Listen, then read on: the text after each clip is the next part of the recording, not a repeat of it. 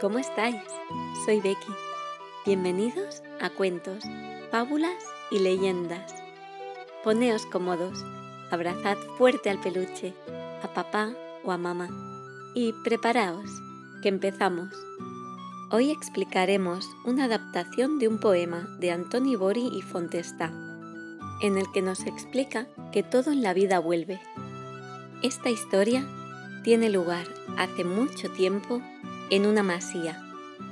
El título de este cuento es La roca de la conciencia.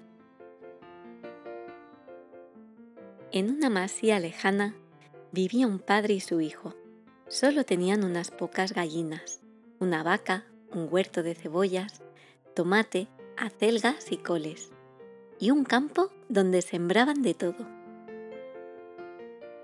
Cada semana iban al mercado a vender los productos de la casa.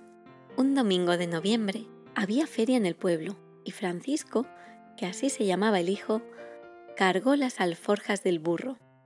Las llenó con verduras recién recolectadas, coles tocadas por el frío, huevos frescos, patatas y mantequilla recién elaborada, y se dirigió al pueblo. La plaza del mercado estaba llena de comerciantes que mostraban vacas, terneros, corderos, gallinas, pollitos y conejos.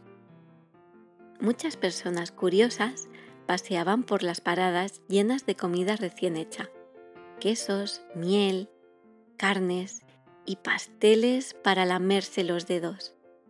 Francisco colocó sus productos y los vendió muy bien.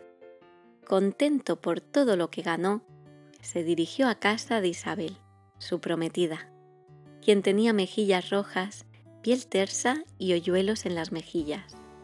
Sus cabellos rojizos le caían por los hombros, y era tan hermosa que todos se enamoraban de ella al verla. Francisco le dijo, Mira Isabel, con este dinero y lo que tengo ahorrado podremos casarnos pronto. Y así fue. Cuando llegó la primavera, Francisco e Isabel se casaron aunque eran pobres, prepararon una buena comida con las verduras del huerto y la carne de algunas gallinas de la casa que utilizaron para la ocasión. Durante unos años, Francisco e Isabel vivieron felices en la masía.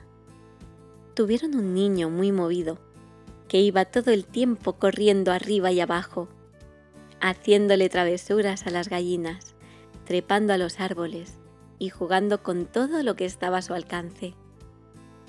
Mientras tanto, el abuelo se estaba haciendo mayor y cada día estaba más cansado. Cada día le costaba más ayudar con las tareas y ya no podía agarrar con tanta fuerza una azada para acabar el campo para plantar patatas. Tenían que cuidar de él, de su comida y de su ropa.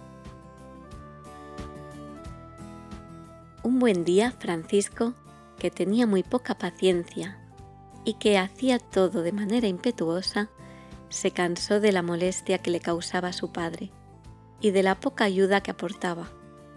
Habló así a su esposa. Isabel, he decidido llevar a mi padre al asilo de ancianos que hay cerca de la ciudad. Aquí nos molesta y ya no puede ayudar en la casa. Una vez allí ya no nos tendremos que preocupar más por él irá de forma voluntaria o a la fuerza.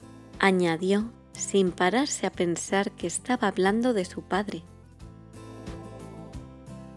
Así que una mañana Francisco y su padre se levantaron temprano y comenzaron a andar hasta el asilo de la ciudad. Pasó la mañana y el pobre abuelo no podía más. Sus piernas flaqueaban y entonces cayó al suelo al fallarle las piernas. ¡Ay, pobre de mí! Mis piernas no me responden y no puedo continuar caminando. Entonces Francisco, que era fuerte como un toro, lo agarró y se lo subió a la espalda.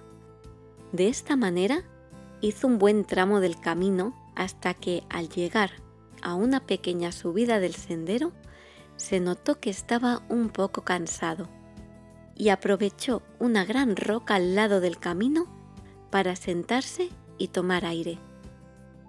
Cuando el abuelo vio que Francisco había recuperado el aliento, le dijo, En esta misma roca me detuve hace muchos años de camino al asilo.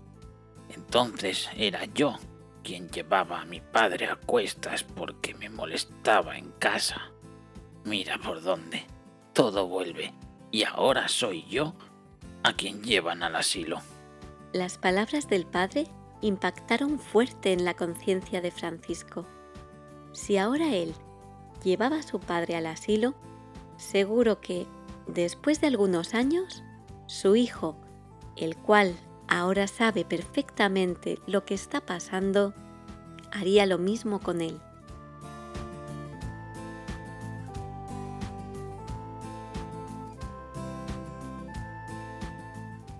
Entonces cambió la cara, cargó de nuevo a su padre a la espalda y volvió sobre sus pasos de regreso a casa con él. Porque como dice el refrán, hijo eres, padre serás, cual hicieres, tal habrás.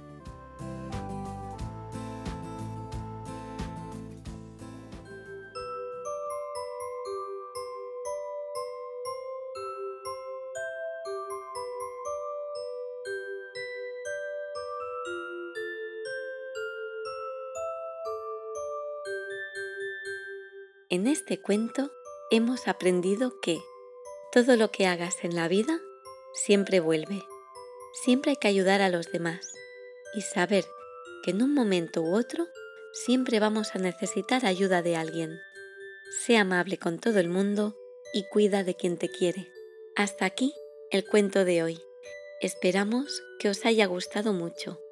Si queréis que expliquemos algún cuento o leyenda de la zona en la que vivís, nos podéis escribir y haremos lo posible para explicarlo muy pronto.